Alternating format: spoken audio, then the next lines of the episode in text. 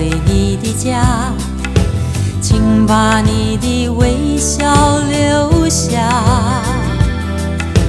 请把我的歌带回你的家，请把你的微笑留下。明天，明天这个声飞遍海角天涯，飞遍海角天涯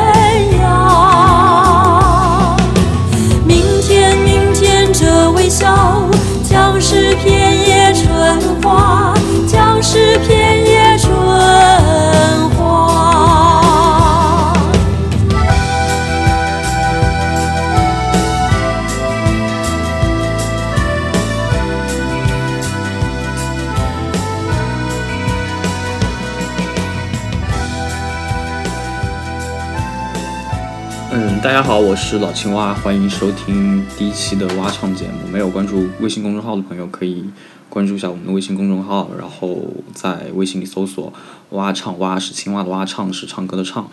那这个节目会聊一些我喜欢的电影，还有一些可能是老的，可能是新的，也可能会聊一些我喜欢的文学作品，或者聊一些跟我自己，或者我作为一个非常不专业的专业人士来聊聊我的专业的一些东西，呃，也可能聊一些平常发生的呃不大不小的事情，反正总之就是一些有的没的，呃，爱听不听的东西。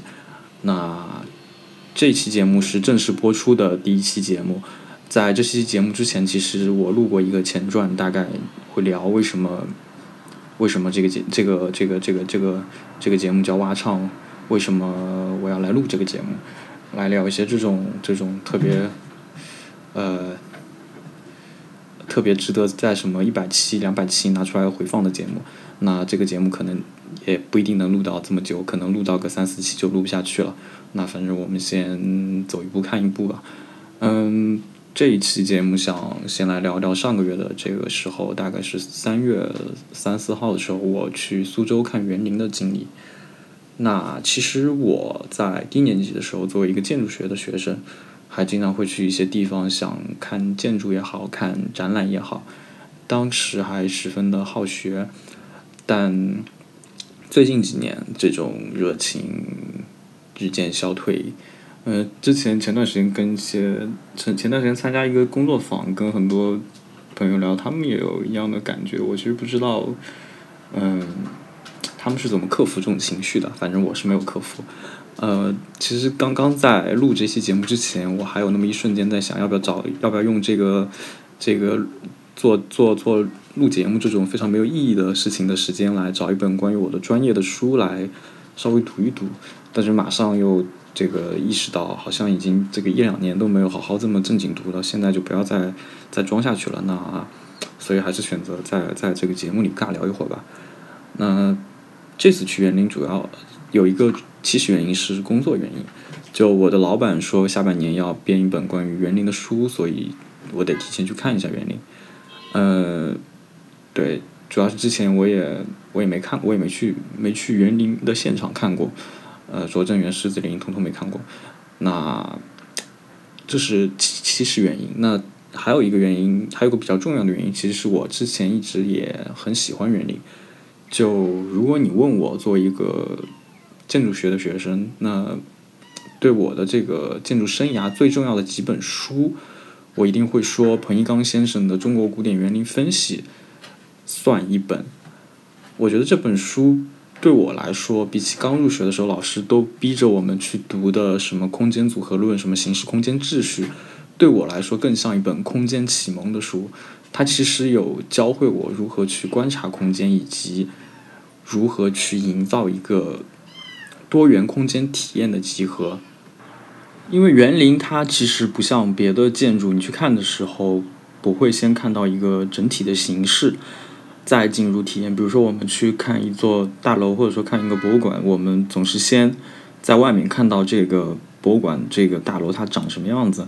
然后再进去体验。那在进入园林之前，你可能是先会经过一个白墙或者有洞口的白墙。你在其实你看很多园林都就是你在外面经过的时候都一样，或者说很多园林它都在呃，一堆住宅，一堆那种老房子里面，它它是一个私家园林，那就你不会先有一个整体认知，然后你再你再你再呃你再进入，就是所以说它其实不存在外在的形式感知，只存在你去观察的时候的内内在的空间变对内在空间变化的体验，那。这种空间观其实也导致了我做的设计都七拐八拐，但是在外面看来都平淡无奇，或者说根本没有设计。那所以说，这是园林对我来说重要的一点。那有两个问，下面回答两个问题：一个是我为什么喜欢园林？那第二个是为什么我喜欢园林，喜欢园林却一直不去？我起初喜欢园林，是因为它对我的空间启蒙，就像上面说的一样。那后来这种喜欢它日渐加剧，是因为我逐渐发现，可能园林对我来说成为了一个高于园林本身的一个美好的地方。嗯，充满鲜花的世界到底在哪里？如果它真的存在，那么我一定会去。就这种存在，其实。某种程度上来自于一些幻想，就这种幻想，它来自一些影视作品，也可能来自像《牡丹亭》这种戏剧。那里面说的良辰美景、才子佳人、吟诗作对，对吧？就特别美好。嗯，就我我觉得我们生活都特别无聊，所以总会幻想有什么充满故事性、充满戏剧性的地方。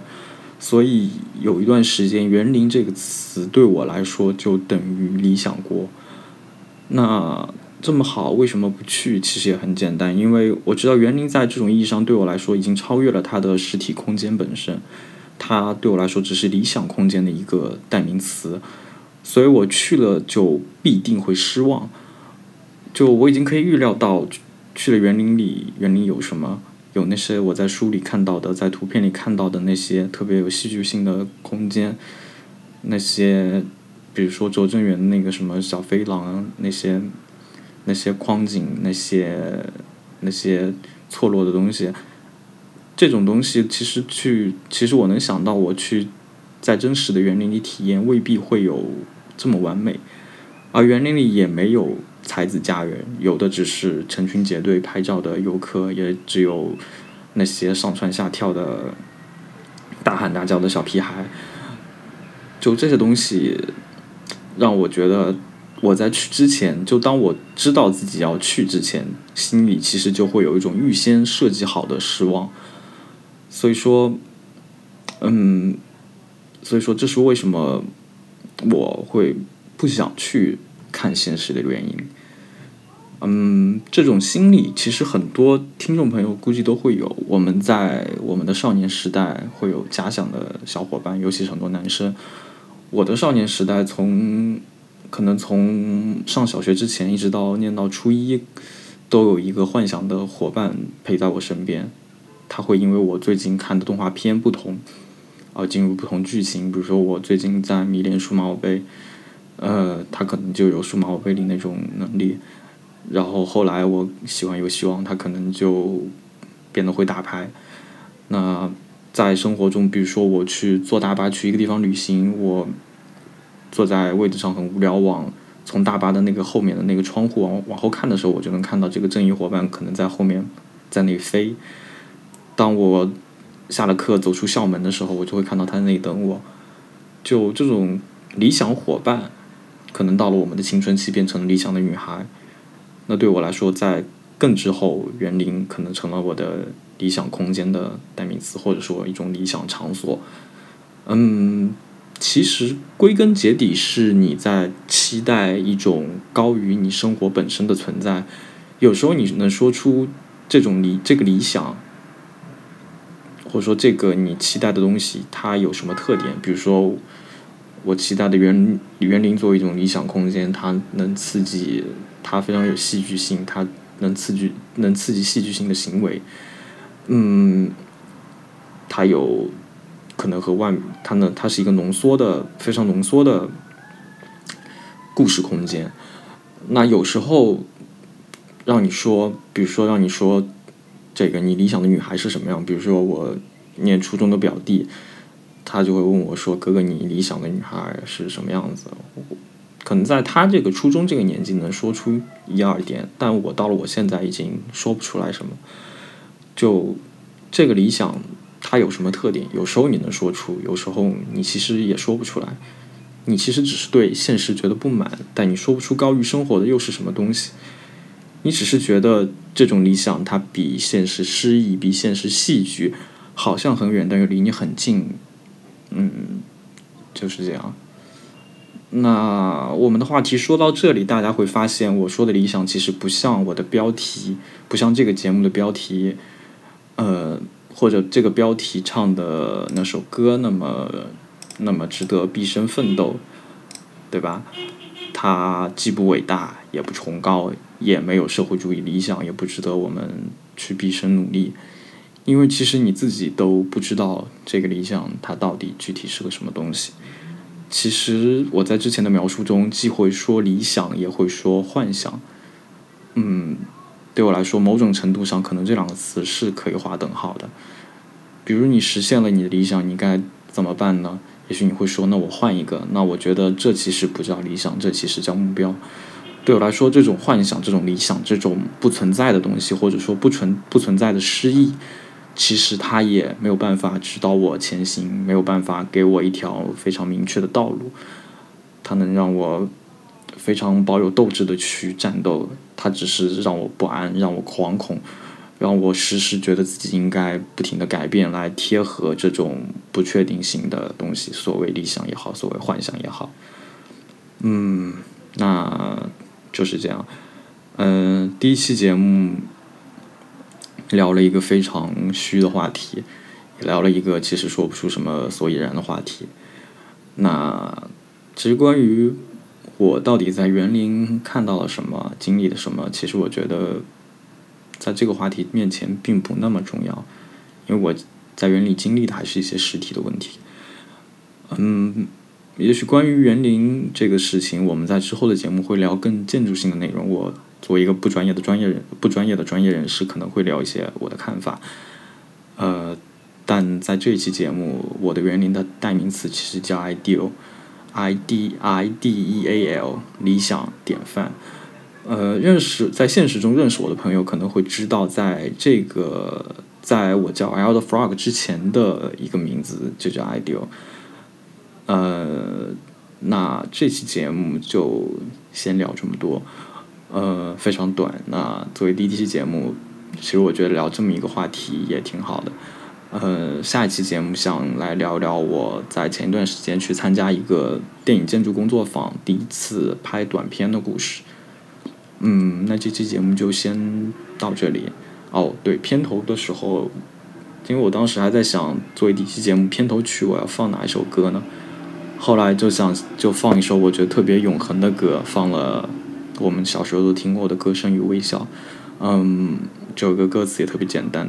因为我其实对这首歌的印象爆棚，或者说好感爆棚，其实后来看了一个视频，是关于呃几个日本歌手，我也不知道是他们是哪个组合，在有一次中日的中日的叫什么交流会上，在现场唱了这么一首歌。当时我觉得这首歌其实呃。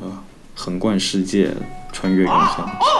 嗯，嗯，大家可以自己感受一下。那片尾来放一首《苏州评弹》吧。